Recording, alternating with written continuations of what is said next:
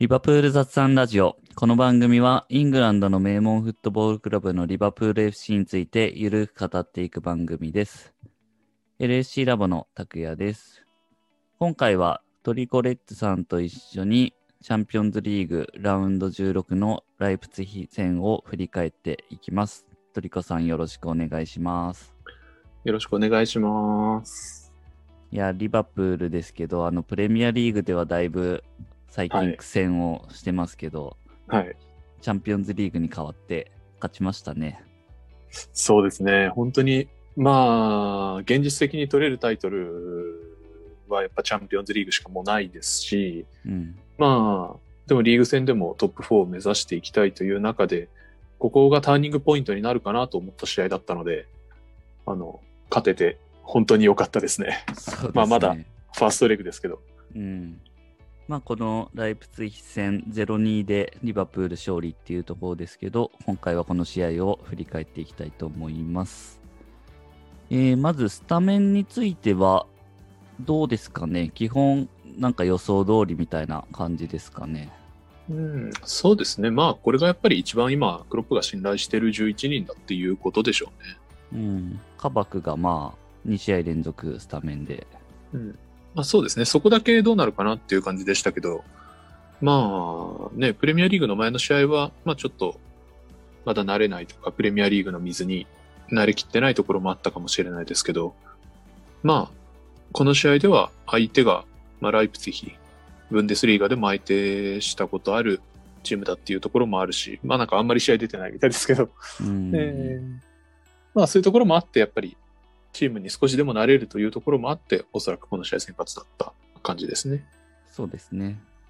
まあ、後でカバクどうだったとかも聞いていきたいと思うんですけど、まあ、スタメンはそんな感じで、うんえー試合展開的には、結構、序盤からリバプールもチャンスを作ってたなっていう印象でしたけど、うん。そうですね。結構、まあリバプールもライプツィヒもお互いやっぱり戦前に予想された通り、あの、激しく前からプレッシングして、ボールを奪いに行こうっていう形だったので、うん、まあそういうやり合いになった中で、まあ、全体的にちょっと質で上回るかなというリバプールがチャンス作っていった感じでしたね。そうですね。割と惜しいシーンもあって、そうですね。始まってすぐに、えー、何でしたっけね、裏また狙って、そうですね、サラーが抜け出してっていうシーンが序盤から結構あったり、うん。あとは、時間ちょっと忘れましたけど、マネがすごいラインギリギリであはいはいはいはいはいはい。やって、あれはフィルミーノがヘッドで確かその後はいはいはい。入れてたと思いますけど、まあ結局ライン割ってたっていうところで、うん。うんあのマネも結構すごい体勢から折り返してましたけどね。すごかったですね、あれ。うん。マネさすがたまにああいうのやりますよね。なんか自分でこう、一人で。そうですね。あれ、やっぱ身体能力がやっぱものすごいですよね、マネああいうところね。あとはまあロバートソンはいのなんかロングシュートとかも結構はいはいはいはいはいはい。あの、キーパーが出てきた裏というか、うんループ気味に狙ったやつとかですね。そうですね。そうですね。まあやっぱりそういう中で、あとはまああの、なんでしたっけ、相手のチャンスとしても一個あのポストに当たったヘディングシュートとか。があったと思いますけど、まあそんな感じで結構入れ替わり激しくお互い攻め合うみたいなうん感じだったと思うんですが、まあライプツィヒこの試合3バックで来たじゃないですか。はい。基本的にやっぱりリバプールに対して3バックってちょっと厳しいと思うんですよね。うん。そのまあ5バックにしてずっと守ってるとかならまた話は別なんですけど、はい。結構この試合がっつり3トップと3バックがマッチアップするような形になってて、うんうん。で、その中で、まあ、サラが裏を取るとか、まあ、マネとムキエレのバトルになるとか、そういうシーンも結構ありましたけど、まあ、やっぱり非常に選手の質がね、3トップ高いので、なかなか3バックとがっつりぶつかり合うような状況になると、まあ、大抵どんな3バックでも、うん。なんか裏取られるとか、不利なシーンになることは多いので、まあちょっと、えっ、と、まあ戦前、例えば、えっ、と、スタメン発表されてからでも4バックなのか3バックなのかまだわからないみたいな状況で報道されてましたけど、うんちょっとこの3バックリスキーだったかもしれないですね、ライプツィヒ側からすれば。なるほど。それは、なんかこう、1対1でマッチアップする形になるからってことなんですかね。そうですね、基本的にはそうですね。かつ、そのライプツィヒが前からプレスにかかってきたので、はい。あの後ろに引いて5バックとかをこう形成してこなかったので、うん。まあ、がっつり3バックがまあさらされるというか、はいはいはい。いう体制になってたので、ちょっときつかった感じですかね。あとはなんか前半で印象的なシーンとかってありました？そうですね。まあ、具体的にどうっていうわけではあんまりないんですが、はい。まあ、ライプツィヒ結構前から来てたのと、あと、ストライカーの選手がスタメンにいなかったじゃないですか。うん。まあ、後半からポールセンとか、えっと、ファンヒちゃんとか出てきますけど、はい。それが、だから前半、えっと、前線に結構ミッドフィールダータイプの選手がたくさんいたのは、やっぱり前からのプレスを狙ってきてたんだろうな、とは思ったんですよね。うん。まあ、ここ最近確かにリバプールは、あの、ビルドアップにプレスを受けて、まあ、パスミスが出てたりとかしてたので、それを多分狙ってきたのかなという感じはしたんですが、まあ、その中でリバプールとしても、なんか簡単に裏をつくとか、えっ、と、結構シンプルに3バックと3トップのさっき言った対決に持ち込むことで、あの、チャンスを作ったり、試合をある程度優位に進めていったっていう感じかなと思います。うん。なるほど。前半、あと僕は印象に残ってたのは、あのーアリソンが飛び出して、こうクリアしてた、がはい。一個あったと思うんですけど、はい。あれはなんか、ちょっと、心の中ですごい拍手してましたね。うん、やっぱり、やっぱりすごいですよね、あれをできるのって。なんか最近やっぱいろいろあったんで、うん。ああいう、なんか飛び出しとかもちょっと慎重になるうんかなって普通の人だったら。うん。でもやっぱ全然その辺はアリソンには関係ないんだなっていう。そうですね。まあ、そ本当にそれはやっぱアリソンのすごいところですよね。あの、うんちゃんと足元からのつなぎも今でもしっかりやってパス通してますし、うん。その飛び出しもちゃんとやって、そこはもうそれができるっていうのはやっぱ本当のワールドクラスっていう感じがしますね。そうですね。うんまあ、なんかパスの部分は多少セーフティーになってるかなっていう。印象はありましたけど、まあちょっと蹴り気味でしたね。そこはさすがにって感じですよね。うん。まあ、そんな感じで前半0-0で終わって、えー後半っていうところですけど、はい。後半は、えっ、と、後半8分、53分に、えーリバプールの先制点が入ってますね。サラはい。まあ、あのシーンは、と、まあ、ライプツィヒのミスー。うん。というのが一番簡単ですよね。そうですね。バックパスを、はい。なんか連携がミスったところをうんサラーがさらってっていう。そうですね。あのーまあ多分、ザビツァーというかな、が受けて、えっ、と、一回下げようと思ったんですが、そのボールが多分、まあセンターバックとの意図も合わず、多分うん、ザビツァーのキックもちょっとミスだったと思うんですが、思ったより下がってしまって、うんで、そこが、それがサラに渡って、サラが落ち着いて決めたっていう感じだったと思うんですが、はい。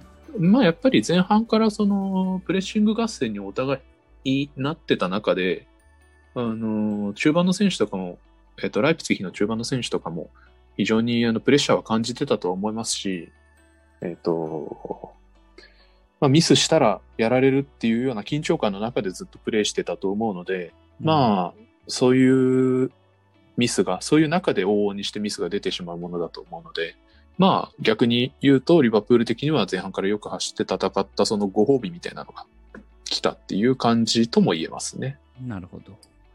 そうですね。あのシーン結構見返すとわかるんですけど、サラーも狙ってるんですよね。そうですね。動き出しがめちゃめちゃ早いですもんねめちゃく。ちゃ早いですね。うん。あの辺はもうさすがだなっていう。そうですね。サラー、ああいうところは結構しっかり逃さずにうん。プレッシングしてるんですよね。ですね。うん。なんか最近サラーって結構その戻って守備するみたいなシーンも、まあこの試合も結構最後の方は、下がって守備するシーンも見せ見られましたし、うんで、そういうその相手のミスとかにちゃんとプレスして詰めるとかいうシーンもしっかり見せてるので、あのー一時期ちょっとサラってあんまり守備しないけうんうんど点は決めるみたいな感じちょっとあったと思うんですけど、うん最近はサラはすごく守備にも積極的で、そこはすごくいいところだなと思いますね。そうですね。うん。まあ、あとやっぱフィニッシュがさすがだなっていう。そうですね。まあ、グラーチもね、はいこ。の試合結構当たってて、あの、セーブしてましたけど、そうなんですよね。うん、このあの瞬間のサラはやっぱり、あそこちゃんと決めきるのは、エースストライカーでしたね。うん。意外とああいうの決まんなかったりしますからね。そうですね。多分、ああいうのってなんか、ストライカーとか、まあ、ボール来た選手は、あ、本当に来た、これは大チャンスだと思っちゃうんでしょうね、多分ね。逆に余裕があると外しちゃうっていうう、んうんうんうん、狙いすぎちゃうとかね、言いあますけどね。りありがちな。うん。オリギとかすごい外してましたしね。ああ、そうですね。やばい、ちょっと思い出しちゃいました。いや、オリギにはやっぱ1対1はね、良くないと思いますね。そういうキャラじゃないですもんね。そうですね。やっぱりなんかね、クロスバーに当たって跳ね返ったとかいうやつをこう、なんかポロッと合わせるみたいなのがいいですね、オリギは。そうですね。で、まあ、リバプールが先制して、そのまた5分後に、今度はマネの点で2点目。こっちもまあミスって言えるんですかね。そうですね。あの、まあ、あのプレーだけ切り取ってみると、ムキエレの判断はちょっと理解に苦しむところはありますね。うんあのー足でクリアし、し損なってボールがこぼれちゃったっていうか、あの、うまく蹴れなかったっていう感じでしたけど、まあ、まずあの瞬間に、まあ、マネのスピードとがあるとはいえ、やっぱりしっかりマネに対して体入れて、ボールに対して、えっ、と、優位な位置に体を入れるっていうのが、やっぱセンターバックとして最初にやるべきことだと思うので、うんとそれを怠っちゃったかなという感じには見えますね。それで足だけ出してうまく当たらなかったっていう感じに見えました。うんまあ、ただこれもさっき言ったように、その前半からずっとこうマネとの1対1を結構向き入れ強いられてたので、うんその中でやっぱりマネっていうスピードもあって、さっき言ったような身体能力もあって、決定力もあって、ちょっとでも目を離すとかなり危険な存在になれる相手とずっとマッチアップしてるっていうその緊張感はやっぱり彼にの判断に影響を与えたのは大きいだろうなと思いますね。これはあのロングボール出してたのはカーティスですよね。そうですね、勝ちでしたね。うんまああのボールも結果的には良かったですよね。うん、そうですね。カーティス・ジョーンズ、最近ずっとハイパフォーマンス続けてますけど、うん、この試合でも、あのーピッチ全体に存在感があって、うんしかも今回はフル出場ということで、そうですね。うん、素晴らしかったですね。で、まあ、得点的には、この2点で、えー、0-2で勝利っていう感じですけど、まあ、交代カード使われたところでいくと、えっ、と、71分に、フィルミーノに変えて、シャキリ、で、チアゴに変えて、オクセレート・チェンバレン。うん。まあ、最後に、えっ、と、90分にサラーに変えて猫が出てますけど、まあ、これはは、もうちょっとの時間っていうところでしたね。そうですね。はいはい。えー、まあちょっと気になるのはやっぱチェンバレンですよね。うん、そうなんですよね。うん、結構やっぱりなんか、継続的に、あのークロップは使おうとしてるんですけど、なかなかその最適解が見出せないというか、うん。あのちょっとツイッターでも僕つぶやいたんですけど、はい。チェンバレンが一番輝いてたのってやっぱり1718シーズンじゃないですか。うんうんあの時って多分インサイドハーフもっとアタッカー的な存在で、うん。うんで、まあ詳しいことを言うと、えっと、あの時ってもっと先に早く前にボールを送って、インサイドハーフはそれがこぼれてくるとか、それを拾って、チェンバレンはドリブルするとかっていうプレイヤーだったと思うんですけど、今のインサイドハーフってもっとミッドフィルダー的な動きをしていることが多いと思っていて、はいはい。その相手が、まあ、リバプールが危険だと思って、その特に裏のスペースを与えちゃいけないと思って、引いてきたりすることが多くなると、もうちょっとビルドアップの中で貢献できるとか、そこで、まあ、カーティスとかチアゴみたいに下がってきて、パス受けて、展開して、自分も上がっていくみたいな、よりミッドフィルダー的な中盤でのプレーが必要になってくると思うんですけれども、そうなると、チェンバレンはちょっとアタッカー的すぎるんですよね。うん。チェンバレンって結構なんか相手の最終ラインぐらいまで上がっていっちゃって、で、その中で、まあ右インサイドに入ってたら、サラーとかアーノルドがちょっとパスの出しどころに困ってるとか、そういうシーンでなかなかボールにうまく絡めてないっていうシーンが今散見されてるんですけど、うん。まあそれももうちょっと崩しにチェンバレンが絡んでいければいいんですが、なかなかまあ彼の良さってそこでもないので、ちょっと良さを出すのに苦労してる感じがしますよね。うん。どうすればいいんですかね。インサイドハーフじゃないんじゃないですか、今だと。ああ、もう、使う位置を変えるっていう。うーん。そうですね。まあ、一番簡単なのは多分、ウイングの控えにうん。するっていう発想はまあ簡単ですよね。うん。まあ、多分チェンバレン自身はあんまりありがたくないんだと思いますけど、はいはい。まあその方が一番その突破力とかスピード、ドリブル、ミドルシュートっていうのは効いてくると思いますね。うん。なるほど。本人はやっぱインサイドでやりたいのであれば、さっき言ったようなもうちょっとミッドフィルダー的な動きを習得していかないと、ちょっとあんまり評価が高まっていかないかなという気がしますね。うん。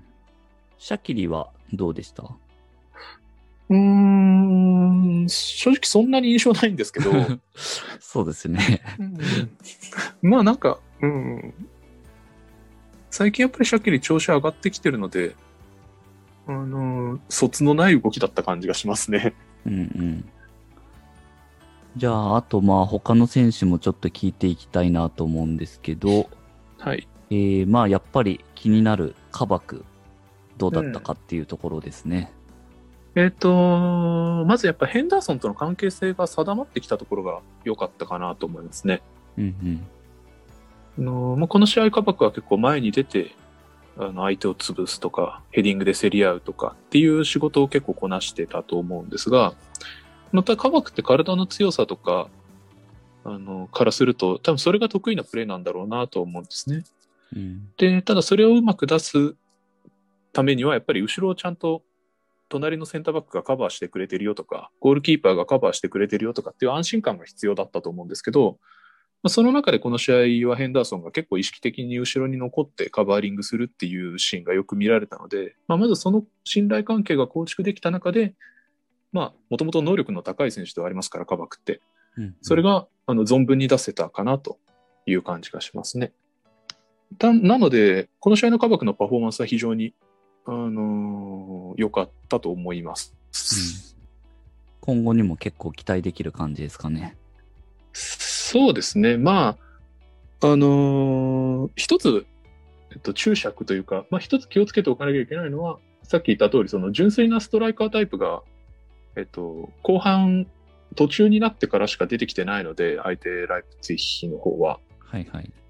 あのーまあ、例えば、プレミアリーグの前の試合のような、バーディみたいな選手と、一試合ずっと戦った時に、まだその、ボロが出ないというか、うん。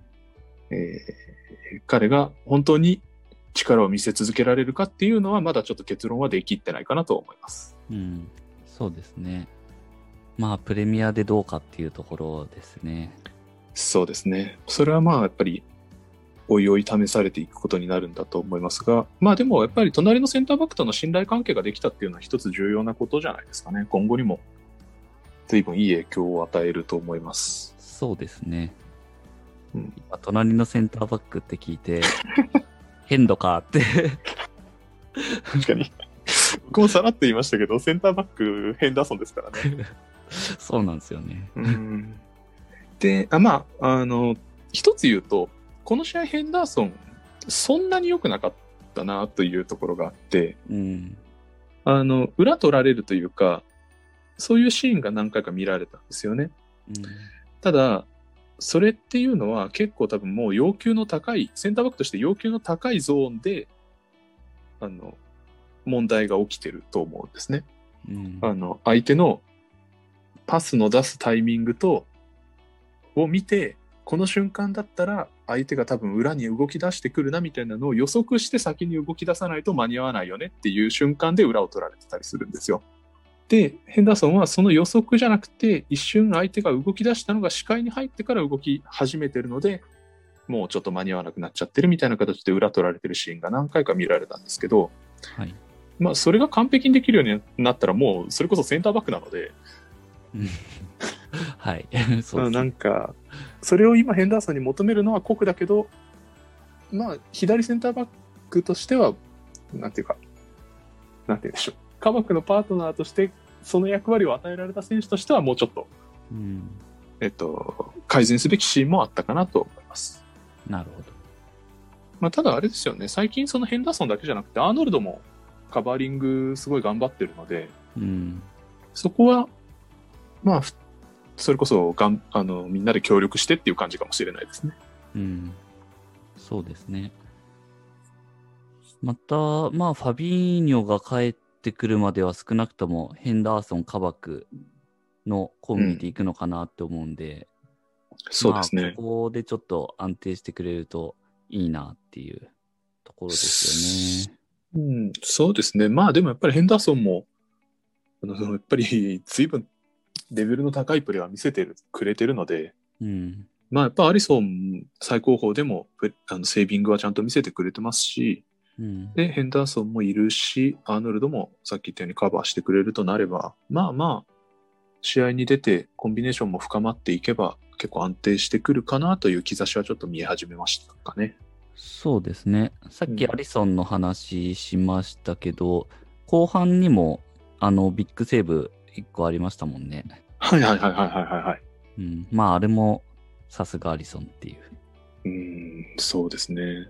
あの、あれですよね。あの、なんていうか、な1対1になって、その、ひ右に倒れながら左手かなんかで弾いたそうですね、そうですね。っていう、うん、ああいうシーンって、やっぱり波のキーパーだと、もうちょっと早く倒れちゃったりしがちだと思うんですけど、うんマリさん、あそこちゃんと体勢を保って相手の動きを見てシュートを見切って倒れるのが一瞬遅くなって手をちゃんと出せてたので、うんそういうところの冷静さもやっぱりすごいですね。うん、ですね。あとはなんか、えっ、と、屈出すべきところとかありましたか？うん一番最後に猫を出したじゃないですか。はいはい。それってまあまあもちろんそのサラがゴール決めて、まあ、最後ちょっと休めよみたいな意味もあるとは思うんですけど、あの、クロップは猫にちょっとまだ期待をちゃんとしてるぞっていうメッセージも出してるのかなというのをうん、ちょっと思いましたね。確かに確かに。まあ、なかなかね、その右サイドバックではまあ相手が悪いので、あの、アーノルドと勝負するっていうのはなかなか難しいですから、出場機会はなかなか難しくなっちゃうかもしれないですけど、その中でも、その出せる時にはちゃんと試合経験させるよっていう意思をクロップが見せたので、まあ、ネコ・ウィリアムズ本人としても嬉しいのかなとちょっと思いました。うん、確かに言われてみると、そうですよね。あの、うん戦術的にっていうところじゃないと思うんで、はいはいはい。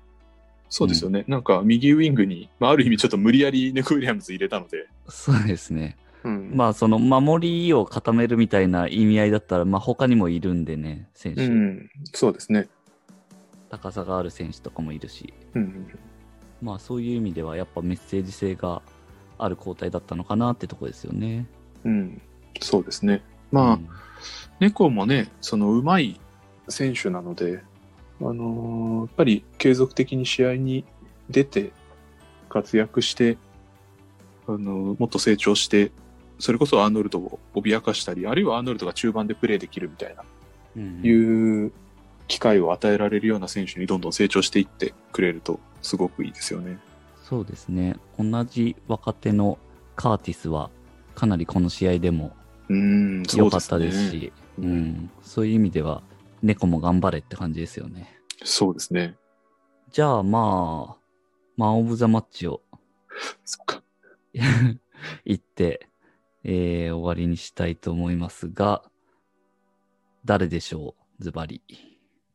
えー、そうでした。ちょっと久しぶりだったんで今決めてなかったんですけど、やっぱり、すでに結構話は出てきたんですが、カーティス・ジョーンズですかね。おー。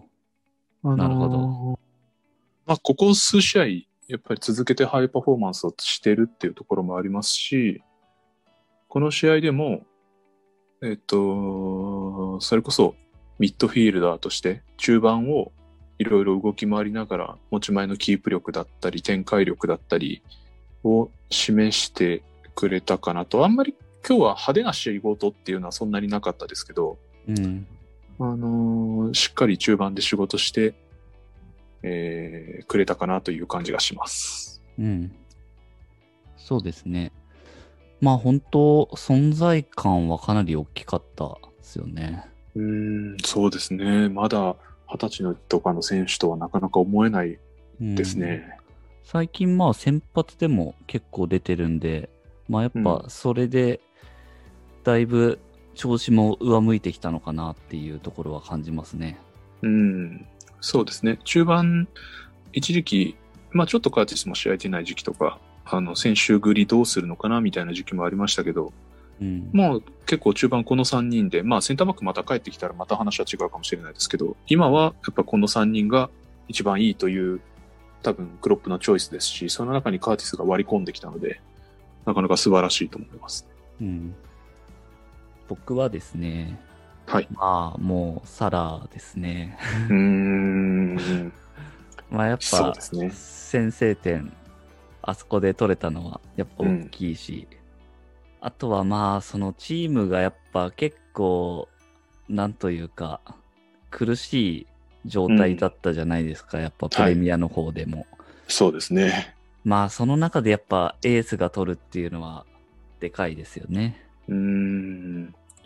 そうですね。この試合もやっぱり前半も、まあまあチャンスは作れてたけど、なかなか点取れないなで、やっぱ前半終わっちゃって、うん。ななんとなく嫌な感じは、個人的にもちょっとしてたので、その中でまあ相手のミスを見逃さず、落ち着いてサラーがちゃんと決めてくれたっていうのは多分チームにとっても非常に大きいことだった感じがしますね。うん。あとあのー前の試合のレスター戦の後に、はいはいはいはいはい、サラーがあのツイートしてて、はい。あの、チャンピオンらしく最後まで戦うよっていう、うん。あのメッセージとかもやっぱすごい良くて、うん。それでまあ、ちゃんとこう、決めてみせるっていうはい。エースかなっていう、ね。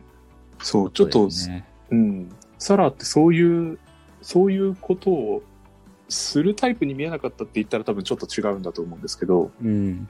あんまりなかなかそういうことを表立ってするタイプじゃないのかなとちょっと思っていたので、じゃないですよね。ああいううんメッセージ性のあることは、発信そんなしてない印象。そうですよね。うん。なんかその中でサラが、あの、まあ、チームの状況苦しい中で、ああいう発信をしっかりしてくれて、で、かつ有言実行でこのゴールも決めてくれたっていうのは、本当に、そう言われると確かに素晴らしいことですね。なんかほんと1点以上の価値があるなっていううん感じはしましたね。うん。あの、リバプール FC ラボのサイトでも、あの、最近選手採点はいはいはい。を、えっ、と、またやってるんですけど、それでも、えっ、と、一番点が高かったのはサラーですね。うーん。で、次がマネー、カーティスって感じで続いていくとなるほど。いうところでした。まあ、やっぱサラーはすごかったなっていう。うん。まあ、相手のミス絡みとはいえ、あの前半10、後半15分圏内で2点バシバシって決められたのは、やっぱ相手にとっても非常にダメージが大きかったと思うので、うん。そういう意味でもあのタイミングであの2点決められたのはかなり大きかったですね。そうですね。早めに2点差にできたのは大きかったですね。そうですね。また1点差のままね、後半に入って、なんか40分とかになると思うとちょっと怖いですよね、今ね。なんか嫌な予感が。してきちゃいますからね。そうですね。まあでも CL は今シーズンアウェーはそのグループステージの時から結構勝ってるんで、なかなかその流れは続いてるなっていう。感じはありますね。そうですね、確かに。それがなんでなのかよくわかんないんですけど、そうですね。今シーズンはアウェーの調子が非常にいいですよね。アウェーは本当に、あの、アヤックスにも勝ったし、アトランタにも勝って、で、最後、なぜかその、消化試合のはい。ミッ戦は引き分けですけど、うん。まあまあ、そんな感じで、うん結構勝たないといけないアウェーでちゃんと勝ってるっていう。うん。まあ CL はそんな感じでセカンドレグもアンフィールドで、まあ、だいぶ有利にセカンドレグ迎えられるんで、そうですねこ。こはちょっともう、すんなり突破してほしいですね。そうですね。あの、それこそそうですね。今おっしゃった通り、すんなり決めたいですね。ですね。うん。でもこのタイミングで CL 挟めたっていうのはちょっと良かった気うがしますよ。ん。そうですね。コンペティションで、はい。うん、違う国の相手と戦ってっていう。うん。それはなんか、個人的にはかなり大きかったかなって思ってますね。うん、やっぱりまあ、プレミアリーグ続く中だとどうしても気分転換みたいな、それこそ前の試合は、レスター戦は、まあ、メンタルなところでうまく切り替えができなくて負けてしまったっていうのもあるので、うん、その中で、まあ全然違う相手と全然違う場所で試合ができたっていうのはやっぱ大きかったでしょうね。そうですね。で、まあ、次ですね。今週末。そうですえっと、日本時間だと、土曜の夜中ですね。20日土曜日の26時半、うん。エバートン戦と。そうか、土曜の夜中なんですよね。土曜の夜中ですね。うんずーっとあのか、日曜の夜中、そうですよね。やってましたけど。いや、もうこれはもう必勝ですね。そうですね。エバートン戦。うん。もちろんその順位的なこともありますし、もうそういったことを飛び越えて、うん。今シーズンのケチのつき始め、つき始はいめというか、一番最初にケチをつけられた相手というか、うん。それがやっぱり、勉強ですよね。そうですね、元凶が一番いいですね、言葉として。はい。はい、だと思うので、やっぱこのタイミングで、叩いておくうん。と、やっぱりチームとしてもまた上昇気流にもう一回乗れるかなっていう感じがしますね。そうですね。いや、もう、ここは絶対勝ちたいっすね。うん、そうですね。ここはもう本当に勝たないと、勝たないとっていうかもう絶対に勝ちたいですね。うん。しかも、ボコボコに勝ちたいっすね。そうですね。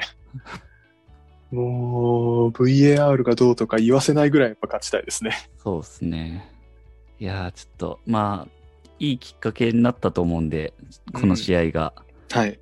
なので、まあ、うん、調子取り戻して、エバートン叩いて、また、いい試合見せてほしいですね、その後も。そうですね。そこからもまだ結構試合数もちゃんとあるので、ここでいい波に乗れれば、まだまだ上の方ついていけると思うので、そうですね。うん。はい。ということで、またエバートン含めて応援していきましょうというところで、えー今回は以上になります。